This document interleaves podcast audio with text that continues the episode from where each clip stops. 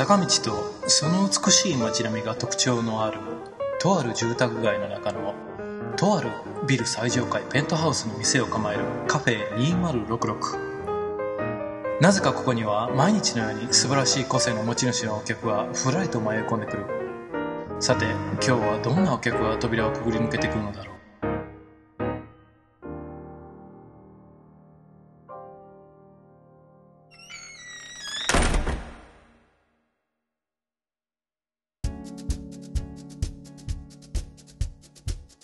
でじゃああのそういう感じで、まあ、アメリカでそういう記事を書かれるようになってであれですかあのー当時ってあのーまあアップルの方に取材に行くとかそういうことってあったんですか？まあ、アップルの本社はなかなかあの難しいんですけど、まあ、 Macworld Expo っていうイベントとか、あのまあ、そういったアップル関係のイベントとかはよく取材に行きましたね。あ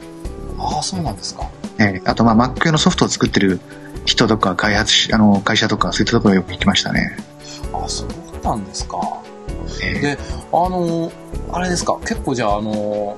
そこからまあ本格的にアップルに関わっていくようになられたっていうことになるんですかね。そうですね。で、それでこう取材していくと、まあ、当時のアップルって結構あの、5年後の技術とかそういうのをこう、結構常に、なんでしょうね、あの、もう世界トップクラスの科学者が集まっていてアップルに、はい。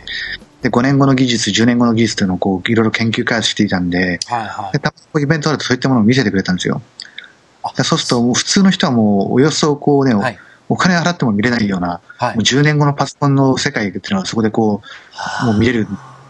結構それでやっぱり感動する部分も大きかったんで、こう、これを僕一人だけがこうね、見て、あの、るのはもったいないって言って、こうこの感動を世界に伝えなきゃみたいなのが結構あって、それでこう、やっぱり執筆、あの、だから、なんでしょうね、ニュースとかそういうのを書くようになって、はあ。自分の連載以外でいろいろ記事を書くようになって、なりましたね。素晴らしいですね。ちなみにそういうその当時のモックとかを見せていただいたんですかね？そうですね、まあ、ハードウェアのモックも見ましたし、ええ。あと、なんでしょう、音声認識の技術とか、えああ 3D の技術とかもいあのありましたし、だ例えば、はい。こう今の Mac ファインダーって、はい。あの2次元のファインダーですよね。はいそのそうですね。まあ、私もそうですけど、でそれをこう 3D のファインダーとかアップル当時考えてたりしたんですよ。ああなんかありましたね。そういえばそういうの。はいはいはそういいはいですとか、あと、はい。こうフォルダって、あの、いうのがね、まあ、Mac でも Windows でもあるけど、すごい便利な概念だけど、フォルダの中にこう処理とか、あの、他のフォルダを入れちゃうと、はい。結構その中にもう、あの、隠れちゃって見えない、何があるか見えなくなっちゃって、どんどん隠しちゃうのもあるじゃないですか。はいはいはい。それをこうなくすための、こう、パイルっていう技術があって、はあちょっと今の MacOS 10の最新バージョンにある、のレパートリーにあるこのスタック、あの、何でしたっけ？あはい。あれにちょっと言ってるところがあるんですけども、はい。そういった技術をいろいろやってですね、あー。まはいはい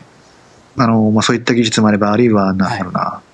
まあ結構いろいろ面白い技術ありましたよ。あの今僕林さんのお話聞きながら「はいはいありましたね」って言ってましたけどね。ええ。言いながらねええ。あよく考えた林さんの記事読んで 俺知ってんねやと思って今。今今本人さんから聞いてるよって思って。なるほど。僕林さんの記事で知ってますよそれ全部多分。あすみません。いやーなんか感動ですねご本人から聞いてるって。いやすごい嬉しいです僕今。そうですよね。それって多分その話って8え8ごめんなさい。93年とか4年とかそのあたりの話を言われてるんですかね。そうですね。多分その頃ですね。ですよね。林さんの執筆ではないんですけど「アップル」っていう本を、えあのえ上下のあのジム・カールトン。ええええジム・カールトンの、ええあれとか読んでて、まあ、結構その辺の時代がなんとか頭には入ってるんですけどええ、はな本の話が出たんで、あの、なんなんですけど、林さんはもう結構本をすでにいっぱい書かれてるんですけど、そうですね。まあ去年から、あの、それも結構本出してる割にはほとんどがあのあまり時間がないんで強調っていうのが多かったんですよ。他の人と一緒に書いてるっていうのが多くて。ああ、はいはいはい。単調ってあの一人でで書いた本の第1号はですね、はい。iPhone、去年の、えー2007年の12月に出した iPhone ショックっていう本か、あるいは、はい。えースティーブ・ジョブズ、偉大なるクリエイティブディレクターの、ディレクターの奇跡っていうはい。本がですね、どっちが先かこうすごい微妙なんですけどあのほぼ同時に出したっていうのがあってそうですよねあれほぼ同時ですよねそうなん多分アマゾンの受けで発売が始まったらなんかスティーブ・ジョブズかなんかが早くてでも書店売りは iPhone ショックが早くてそういったちょっと微妙なあれがあって。はいはその時なんかなんか4冊同時に書いてるとかってちょっと変なことがあって。いじゃあ去年初めてじゃあ林さんが単独で書いた本が出たんですか？そうですね。ああそうなんですか。僕ええ。すごいなんか林さんっていっぱい本書いてるって印象があったんであの結局雑誌の仕事とかウェブのニュースとかの仕事が多かったんでそうするとこうもう毎月記事書いてるだけで全然何も他のことができなくなってしまうっていうのがあってこうやっぱり本みたいな長期プロジェクトはやっぱり動動かせないっていう頭がすごいあったんですよ。なんでこう23章だったら書けるけどみたいなのがあってあでそういったこともあってだから役所、えー教訳あの、はい。人と一緒に翻訳した本はあったしと漢訳もあったしあとまあ23章だけ書いてる強調本っていうのは結構いっぱい出したんですけども。はい。でもなんだろう、えーまあ、単調。自分で書いてるっていうのはまあそれが初めてでしたね。あーそうですか。まあ話が一気にまああのつい最近の 話になってしまったんですけど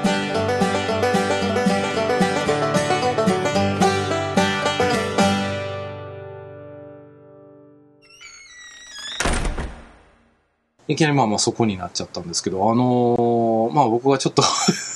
まあ林さんにな流れにお任せしようというところが半分あったんですけど、ええ。あの、ちょっとお聞きしておきたいなっていうことが、あの、いくつかあるんですけどえ、今までにあの、こう、インタビューって結構僕されてる印象があるんですけど、ええ。林さんが、あの、されてるっていうのはどっちですあの、かインタビュー。林さんがしてるインタビューっていうのがあの結構あると思うんですけど、あの、林さんの今までしてきたインタビューの中で、あの、ええ。どの方のインタビューが一番印象に残ってますかね、林さんの中では。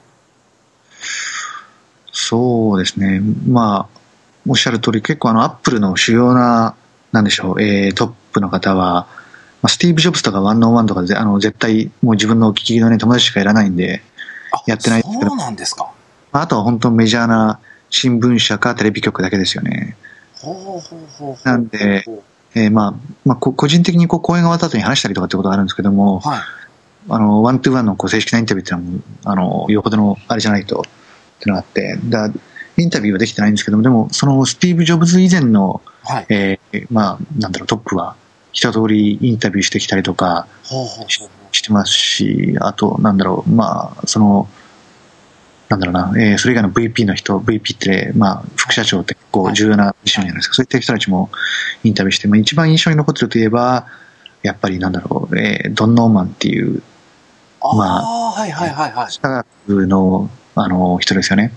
あ94年ぐらいは多分 ATG っていうアドバンステクノロジーグループっていう、その先端技術、えーグループのトップだった人なんですけども、はい。彼は、えっ、と、僕、4、5回ぐらいにわたってインタビューしてるのかな。でも、やっぱり毎回結構面白い、あの、はあはあは面白いんで。そうですか。あの方って確か、あの、あれですよね。あの、いわゆる人間工学系その、う、認知科学、認知科学認知科学、認知心理学っていう分野で権威の人ですね。ですよね。あもうそうですか。えあの方、ユーザーインターフェースデザインとかそういったものをやってる人はもう絶対読んでなきゃいけないっていう必読の誰のためのデザインっていう本があるんですけど、はいはいはいはい。そういった本を書いてる人で、まあ、結構そういった方面の勉強してる人は必ず、教科書でも必ずあのノーマンの論文は読んでると思うんですけど、あ、そうなんですか。ええあの、どんな話が印象に残ってるんですかね？あの、もう、もう多分時効だと思うんだけど、すごい、はい。あの、アップルの人にふさわしくないぐらいに、こういう結構緩い、緩いところがあってですね、はい。僕は一回アップルのその、今だと多分スティーブ・ジョブズのオフィスがある、えーはいところのほんの一つぐらい隣の部屋ぐらいに彼のオフィスがあったんですけど、はい。ホワイトボードとかもあの平気でこう、アップルの2年後の計画とかがこう書いてあって、は慌てて消したりしてるのが結構印象的っていうのがあって、あ、まあ記事で読みましたよ、だから。あ、まあ、そう。まあ話の内容としてもすごい印象的というか、はいはい。まあ、僕もアップあ、もしもしもしえーと、ごめんなさいね。えー、どんどんあの、あの、あれですね。あの、時効の話ですね。時効、もう時効だと思うんですけど、その、はい彼のオフィスに行ったらいきなり、アップルの2、3年後ぐらいのこう計画とかホワイトボードに書いてあってですね、はい。あの、インタビュー始まって1時間ぐらいしたら、あ、これ消しとかなきゃとかって言って慌てて消したとかしたっていうのが印象に残ってるのもあるんですけども、はい。それだけじゃなくても、やっぱり彼の見方っていうのは、見方っていうのは何でしょう、はいその、すごいアップルにいい影響を与えた部分もあるのかなっていうのは感じていまして、はい。あの、僕がだから一番最初にドンノーマンを知ったのは、はい。まあ、他の形ではいろいろ彼の論文とか読んでたと思うんですけど、一番最初に、あの衝撃を受けたのはですね、はい。1994年にパワーマッキンとしてパワー PC っていうのを搭載し、CPU を搭載したはい。最初の Mac がニューヨークで発表されたんですよ。はい。で、こう大々的にはい。発表された時にですね、あの、アップルの重役の人が出てきて、はい。パワー PC は最新のテクノロジーですごく速くてとかって、アップルの重役とかこう次から次へとこうビデオの中でガルガル出てきて、はいはいなんか一言パワー PC、Mac について言うんですよ。はいその時にドン・ノーマンが、はい。あの、言ったのが、はい。まあ、パワー PC はただの技術に過ぎないと。おお。えななんだろう、そそんな技術で一体何何何がすごいっていうんだっていう、はい。それをこう、ね、パワーマックっていうパワー PC がすごいんだ、すごいんだってこう宣伝してるアップルのはい。結構重役の人がそれを言うっていうのはなんかすごい衝撃を受けて、そんなただの技術に過ぎないじゃないか、そんな一体何がすごいんだとかっていうね。で、そでその後に、まあ、ドン・ノーマンが本当に重要なのはなんかあのユーザーインターフェースとかこう、使い心地だとかそういった部分だみたいなこと言って。で、このまあ、ね、だから結局彼の意図してるところっていうのはそのパワー PC ってプロセッサーが速いとかっていうのは全然重要なニュースじゃなくて、はい。まあ速いプロセッサーを使うことによって本当にこう、リッチで、なんだろう、ね、使い心地のいいパソコンの操作っていうものを提供できるんだって、そっちの方がむしろ重要なニュースだっていうことを言っていて、はい。それは確かにその通りなんだけども、それをこう、なんだろうな、彼が言うと結構、なんだろうな、ひ心に響く部分があってですね、おお。そこからもうこの人は絶対インタビューにしたいっていうふうに思っていて、はいはい。で、アプローチしたら、すぐに、あのーなんか自宅の電話、あの、電話番号を吉本してもらっちゃってですね、えーまあせっかくなんでアップル本社でじゃあインタビューしましょうって言って、で、インタビューしたのが印象に残ってますね。あ、そうなんですか。はあ。で、本社でインタビューさせてもらって、あれですか、あの、かなり深い話ができたんですか？そそうですね。あの、まあ、あの、あんまりこう技術が好きな人にははい。ピンとこない話かもしれないけど、すごいまあ抽象的な話が多いんだけども、あはい。やっぱり考えさせられる話というかね、はい。まあ、Mac 用のソフトウェアとかハードウェアの周辺機器とか作ってる人はちょっと読んでおいて、えーなんか考えてもらえるといいなぐらいの感じの話を。ほしできう。あ、そうですか。いや、聞きたかったな。どんな話なんやろ。それを、その話を Mac パワーではい。6回ぐらいの、えー連載で書いてたんですよ。あ、そうなんですか。で、それで、なんかあれをでもね、連載が終わったと月刊しても1ヶ月経ったらもうすぐに買えなくなっちゃうじゃないですか。まあ、ええバックナンバー取れ、ええええそれはもうもったいないって言って僕の方からお願いして、えええーアスキーさんのサイトでですね、一時、あの、ウェブサイトに掲載してもらったこともあって、そうなんですか。あの、林さんってでもあれですよね、本当にお話聞いてと思うんですけど、すごいあの、技術の方はあんまり、実は、見てるようで見てないのかなっていう感覚がすごいしますよね。そうですか。うんまあ、僕としてはこう、見ているんだけど、その技術的な視点だけに偏らないようにししてるっていうのがちょっと、あのうんしたいなっていうのはちょっとあるんですけど、うん、まあ、まあ、見てないといえば見てないかあもしれないね見てないっていうのは悪い意味ではないんですけどね。ええあのー悪い意味ではなくて、もっと向こう側を、もっと先を見てられるという感覚がありますね。そうですか、ありがとうございます。なんか、あの、人間を見たはるなっていう。そうですね。まあ、やっぱり技術志向の人たちって、こう、つい技術ばっかりね、こう見てしまいがちなところがあるんだけども、えそういった製品ってこう、だったら、実は Mac で作らなくて Windows の方で出してもいいのかなっていう気がしていて、やっぱり Mac 用の製品、Mac ってね、こう世の中でうん5%の人しか使っていないパソコンをう、んあえて、ね、そんな誰も使ってないパソコンなんで買うのって人に言われながらも買ってたらしいっていうのは、やっぱり、その、なんだろう、スペックシートにならない価値観というか、そういったものを認めてる人たちだと思うんで、そういった人に向けてこうソフトウェアを作ったりとか、はい。周辺機器を作ったりするような人たちってのは、やっぱり、その、スペックシートにならない部分の価値観っていうかね、そういった、例えば、そういそのソフトウェアを使うことによって暮らしぶりがどういうふうに変わるとか、うん生活のシーンがこう、どういうふうに変わるとか、はい。その、机の上の風景がどういうふうに変わるとか、はい。そういった情景までこう思い浮かべてものを作ってほしいなっていうのはちょっと思いとしてありますよね。うん。あ、ごめんなさい。それを林さんが思ってられることですか？えーそそうですね。ああ、素晴らしいですね。僕がすごいなんかこう、多分そういうことを思ってるんだろうなということを今、すごい言っていただきましたね。えーいやー、やっぱ林さんにあのお話聞いて、すごい良かったですね。今のセリフは聞いてて、すっごいもううなずいちゃいましたね、激しく。えーえ。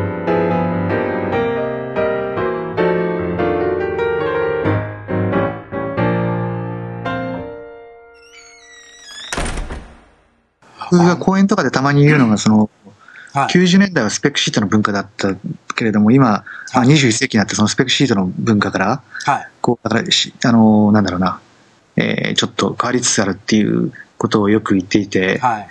なあの、一回、ダジャレで仕様のパソコンから質のパソコンじゃないですけど、そういったことを書いたらですね、それが結構受けたんで、し仕様の？仕様って、まあ、スペックの仕様ってあればね、はいはいはい。仕様の、えーだ普通のはい、これまでのパソコンとか90年代のパソコンというのは仕様のパソコンだとしたら、はい。21世紀の、まあ結構最近あの、はいアメリカでも売れてる Mac とかそういった。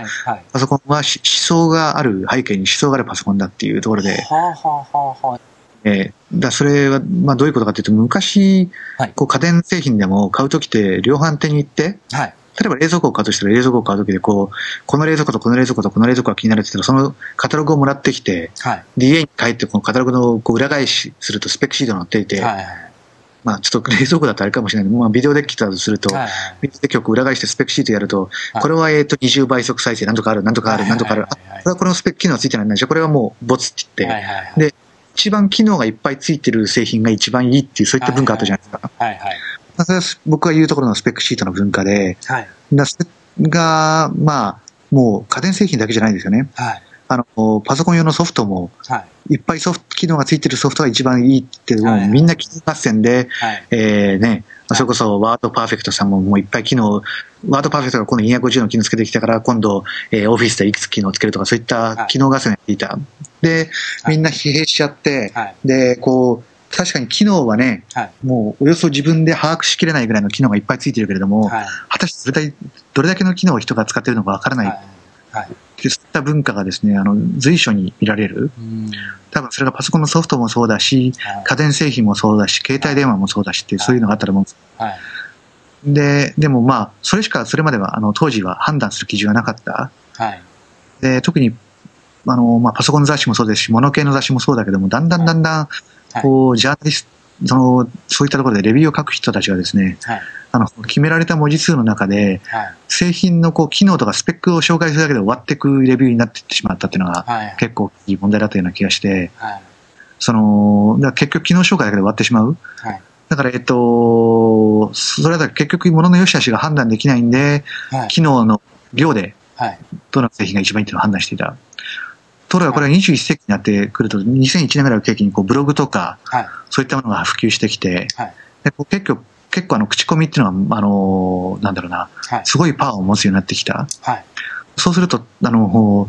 このビデオデッキ250の機能がついてるというよりかも、はい。このビデオデッキリモコンで操作した時のなんか画面の移り変わり方がすごく速くて気持ちがいいとか、はい。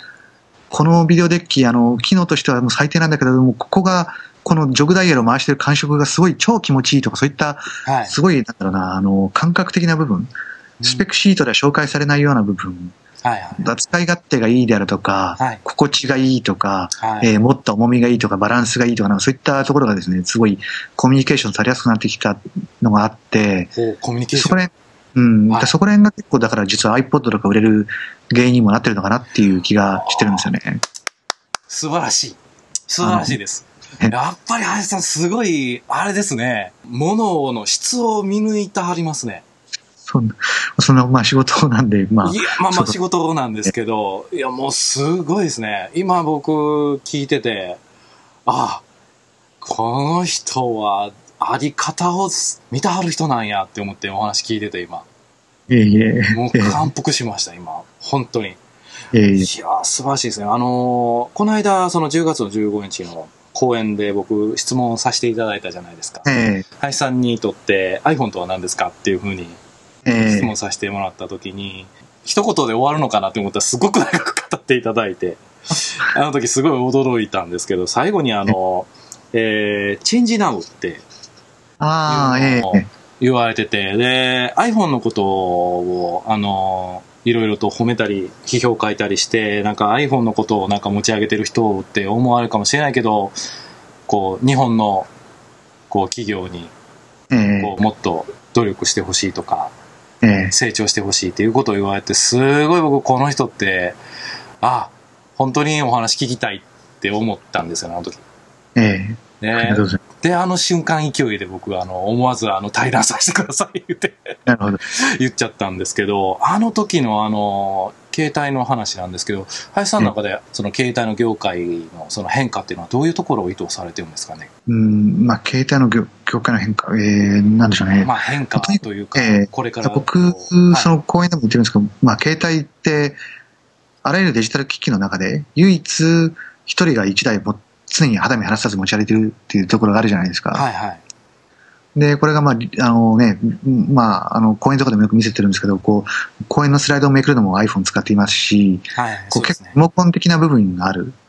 例えばアメリカですと、今、えー、iLoveControl っていうアプリケーションがあって、はい。この、これを使っ、このアプリケーションを使うと iPhone 経由で、えー、冷房、エアコンからガレージの開け閉めから、はい。えー、テレビのビデオデッキの操作が全部できてしまうって、そういったアプリケーション。そういったことが、まあね、はい今はまあマイノリティだけども、もしかしたら将来、スタンダードになってくるかもしれない。だからそれはいそれぐらいにこう、携帯電話っていうのは、あの、なんだろはい。う、まあ、あらゆるもののこう中心になる可能性を秘めている。はい。それにもかかわらず結構日本のメーカーさんは、あのはい、どんどん撤退撤退しちゃっていって、はい。その撤退してる原因っていうのが、まあ、日本市場しか見ていないっていう部分があったりとか、まあ、はい。これまで日本市場はちょっと特殊だったということもあるんだけれども、はい実は今、あのーなんだろう、えーまあ、ね日本だけ 3G 携帯っていうのがすごい流行っていて、海外は全部 2G だったんですけども、あ、はい。iPhone3G の普及に合わせてですね、海外でもすごい 3G が少しずつ普及し始めてるんですよ。はい。ということで今日本のメーカー、海外から撤退しちゃった日本メーカーが、はい。再度、あの、またね、こう海外にし再び進出するはい。チャンスだっていうこともあるんで、はい。ぜひこれを機会に、その、やっぱりもう、圧倒的に桁が違う数が出る商品だし、はい。はい。すごく生活においても、あの、一番、はい。こう、一人一人の人の心とか、こう生活の奥深いところに根ざしてる製品なんで、これをぜひ、やっぱり日本の家庭メーカーに取り戻してほしいっていうのがあってですね、それでその iPhone ショックという本を書いたのも、そこが一番の、う。はい。えーブログになっていたし、あの iPhone ショックってあの、全然 iPhone の話でありながらも、どちらかというと、Apple の話というよりかは、まあ、日本のメーカー宛てのメッセージみたいなところがあるんですよ。ですよね。えーで、まあ、最近やってる講演もですね、どちらかというと、日本のメーカーさんに頑張ってほしいっていううんのが多くでて、すよねまあ、実際あと、日本の業界団体さん、例えばい JETA さんっていう、えー団体があったりですとか、はえー日本アドバタイザーズ協会っていうところがやってる業界団体そういったところに呼ばれて講演してるのも、まあ、やっぱりそういったメッセージがありますしい。、はい。で、あと、まあ、大学でやってるのもね、あの、将来、あの、学生の皆さんが、はい。あの、ね日本の企業、メーカーさんとか就職されたら、はい。ぜひそういった視点でこう世界を変えていこうぐらいのややるでやっていかないと、結局やっぱり日本って、うんあ、の、ぬるま湯の世界、ある程度大きい世界ではあるんだけども、天井があって、うん。で、あのーなんだろうな、そこの中だけでやっていこうとすると、いずれ、あのー苦しくなってしまうところがある、うんうんあの、市場規模なんで、はい。それで言うと、あのね、まあ、Did you know 2.0っていう、すごい面白いビデオが YouTube に上がってるんで、ぜひこれ見てほしいんですけども、これを見るとですね、あのーせえー世界で一番英語が話してる人口が多い国って、はい。どこだかわかります？え？ー 日本ですか？いや、それは、な、な、あの、まあ、普通に考えちゃったら、まあ、アメリカっていうイメージがありますけど、まあ、今は多分アメリカなんでしょうけど、ええ。今から多分3、4年ぐらいすると中国、ああ、ほうほうほうほう。帰国したんじゃないかな、そういったことが紹介されてて。まあ、世の中のコンテクストって常にこう変わっているんでですね、ほうほそのコンテクスト、なんか日本の企業の発想っていうのは世の中のコンテクストが今こうだから、う。はい。そこに合わせて商品を作ろうっていうふうになって、はい。常に後追い、後追いで、で、今、はい 3G の経済は日本でしかやってないから、もう海外、あの、難しいからもう日本市場だけでやっていこうとって言って流されちゃうけども、むしろこう日本のメーカーにもこうはい世界のコンテクストを自分たちで変えるんだぐらいの勢いを持ってはい。やってってもらわないと、やっぱりちょっと、あのーダメかなって思ってる部分があるんで、はいぜひ日本のあの、その学生さんとかにですね、そういった大志を抱いてるじゃないですけど、はい。っていうところを感じてるところがありますね。素晴らしいですね。えーアップルにしてもグーグルにしても、やっぱり本当革新的なことをやってる会社っていうのは、はい。人々の暮らしぶりを変えてやろうぐらいの、あれをやっぱり常にみんなが思っていて、ですよね。で努力すればそれができるんだっていうことをすごい実感してる部分、自分たちの成功体験から、それをね、実感してる部分もあると思うんでう、んですよね。あのええあのー僕、知り合いにまあ聞いた話なんですけど、あのースティーブ・ジョブズさんが、あれはアップルを始める前か、ちょっと僕も詳しく知らないんですけど、あの、ええ。っ、と、なんとかパイレーツってあの、ビえっ、と、日本では発売されなかった、あのー、ビル・ゲイツとのあの、なんかこう、格闘みたいなことをええ。書いた、ええ。あの物語やって、一番最初に、えー宇宙をへこましてやるって言ってるんですかね、ユニバース。ええ。メーカー電的なユニユニバースってやつですよですかね。ね。あれを聞いたときに、あの、あ、このき、うつ、器というか、このあり方でこの人はいるから、ああ、だからここまで、こう、でかいというか、すごい先を取るというか、なんていうんですかね、こう、次の世界をこう、見せるような、ええこう、行動ができる人なのかっていうのをすごく感じて、ええ僕はその時個人的にすごい悔しく感じたんですよね。ええあの、あの宇宙をへこましてやるっていうようなことを言うような人がやっぱりあれですよね。日本には経営者で欲しいですよね。あれぐらいのことを言う人が、ぜひ。えあのーなんで僕は語ってるんでしょうえ あの、ねえ本当にそれを感じてるんですし、あと、やっぱり林さんのお話聞いてると、すごいあれですよね、あの、その辺のことをすごく、あれですよね、受け取って、すごい、こう、体で理解してなんか、行動されてますよね。そうですか。ええ本当に。すごいそれ感じます、本当に。あの、それが、ひしひしと感じましたね、この間の公演も特に。本当に。えええ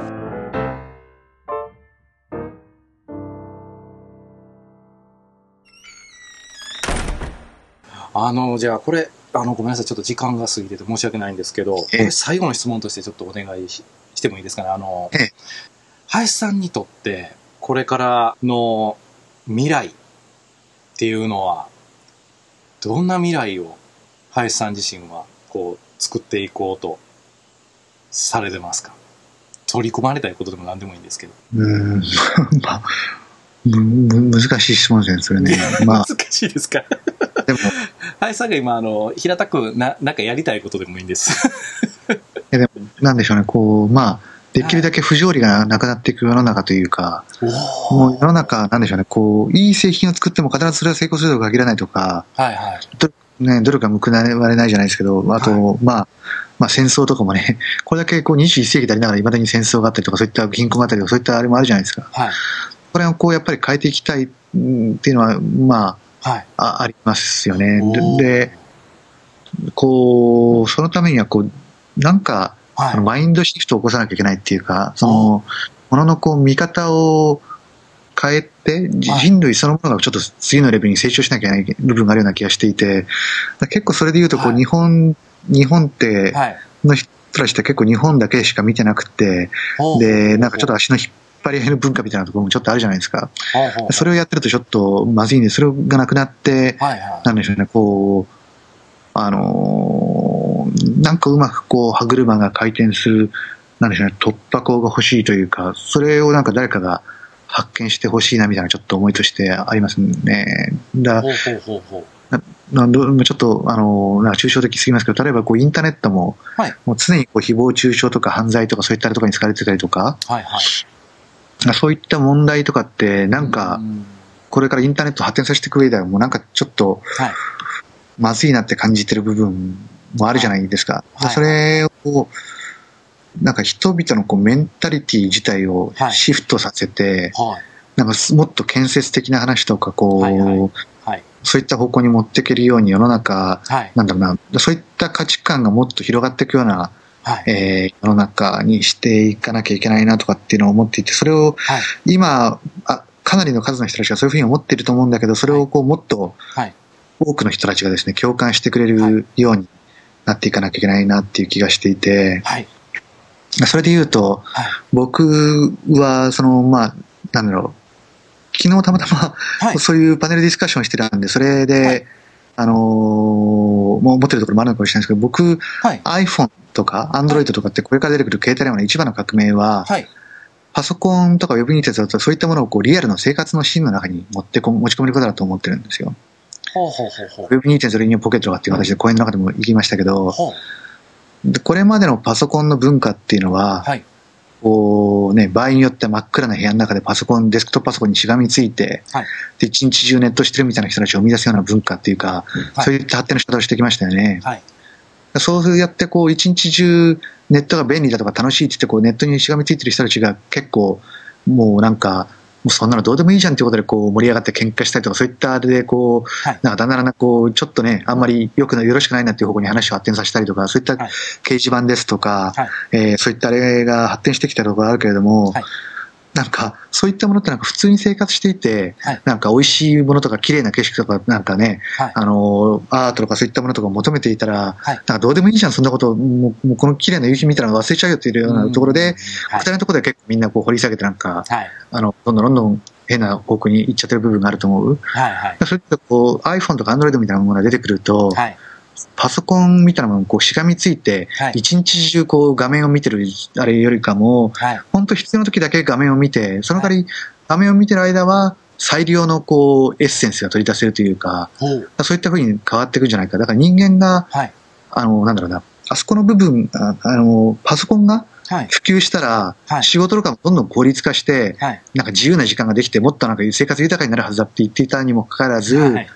90年代のスペックシート文化っていうのは結局、はい。帰って仕事を増やしてっていうところがあったりありましたよね。はい。みんな帰ってあのパソコンができたことによって、こうイはいンターネットで24時間仕事ができるようになっちゃったから、もうみんなはい。生活をあれにしても一日中パソコンにしがみついてるっていうふうになっていたけども、はいこれからなんかそこで価値観の転換が起きて、あのワークライフバランスっていうかですね、こう、はいそのワークライフバランスの、えーワークの部分よりかライフ寄りの方に、はいこう人々が豊かな生活を送って、はい。あの綺麗な景色だとか美味しい食事とかこう友達といる時間とかそういったものを増やしつつも、はい。えーちゃんとした、ね、収益が上げられてはい。でそれをサポートする形でこうパソコンというものがこううまく機能していくあれになったらはい。もうちょっとこうなんだろうなその健全な方向にネット社会とかっていうのもこう移行していくんじゃないかなっていう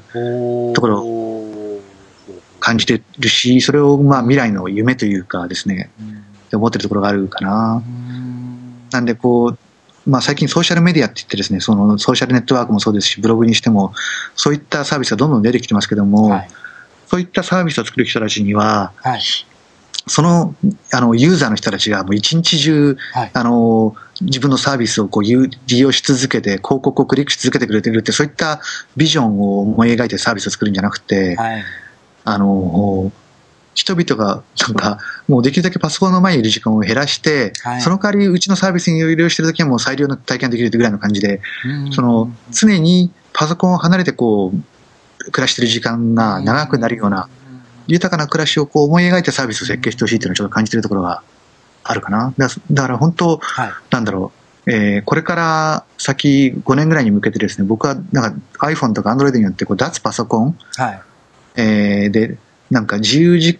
なんか生活の方のワークライフバランスのライフの方のリッチさを求めていく方向にパソコンが進化してくるといいなっていうのをちょっと夢としてて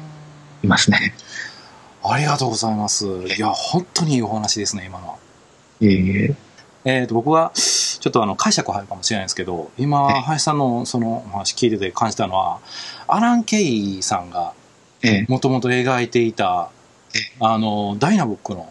ええあの風景がすごい頭の中に瞬いてましたね今お話聞いてて、そうですか。ええー僕アラン・ケイさん実はあの去年京都大学に、あのあー来られええた時に、あの行ってあの話しかけることは英語喋れないでよしなかったんですけどええ。すごいあのす熱い語りをなんかこうしてはる人だなっていう印象があってあ、この人から全部パソコンが、こう、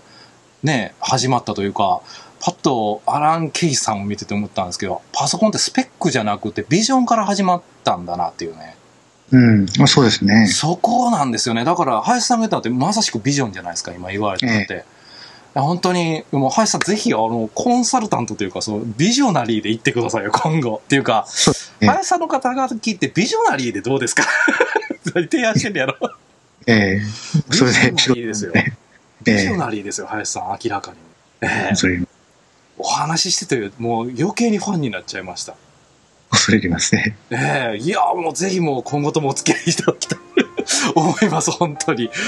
いや、もうまたお話しする機会があったら、もうすごいお話聞きたいですね。僕がすごい、あの、今やりたいことと、限りなく近いことを言ってくれはったんで。えええまあえですね。ええあの、なんかすごい興奮して語っちゃいましたね、僕自身が。ありがとうございます、本当に。もう今のお話ってもう完全にもうあれですよね。皆さんに対しても語る、語っていただいたような感じなんで、本当にもう ありがとうございました、本当に。ちょっと時間をちょっと、あの、延長させてもらいましたけど、本当にあの、今日はいいお話を聞かせていただいてありがとうございました。はい。えー、それではちょっと今日はもうここで、あの収録を終わりたいと思います。あの、今日は本当に、あの忙しい中、本当にありがとうございました、林さん。はい。はいこちらこそありがとうございました。はい、ありがとうございます。はい、あの、それでは今回のゲストは、僕は勝手につけてもいいですかね？肩書き。はい。えー、ビジョナリーの林信之さんに、えー、お越しいただきました。えー、本日はどうもありがとうございました、林さん。あありがとうございましたり。がとうございました。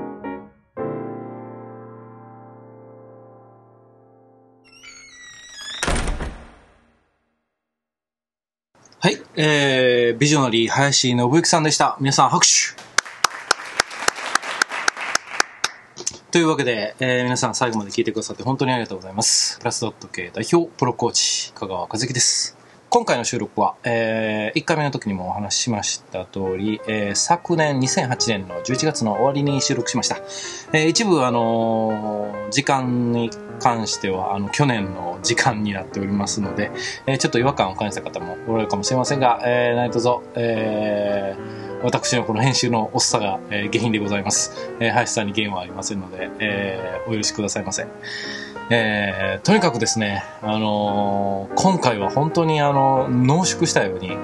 いろんな話が取り上げられたんですが、本当に素晴らしいの一言ですね。あの、この当時は僕はあの、林さんのことをビジナリーというふうに表現したんですが、さらにあの、一個追加したいんですよね。ビジョナリーであり観察者であるというのが林信之さんだと僕は思います。あのーこれからもどんどんどんどん活躍していただきたい方です。本当にありがとうございました、林さん。えー、それでは、あのー例の CD のプレゼント、えー、31日まで、えーになっております。31日を24時締め切りですね。えー石川直子さんの CD の、えー CD ですね。えー皆さん、えーどしどしご応募いただけたらと思います。詳細は、えーサイトの方をご覧ください。それでは、次回から新しいお客様です。それではまた次回お会いしましょう。それでは皆さん、また。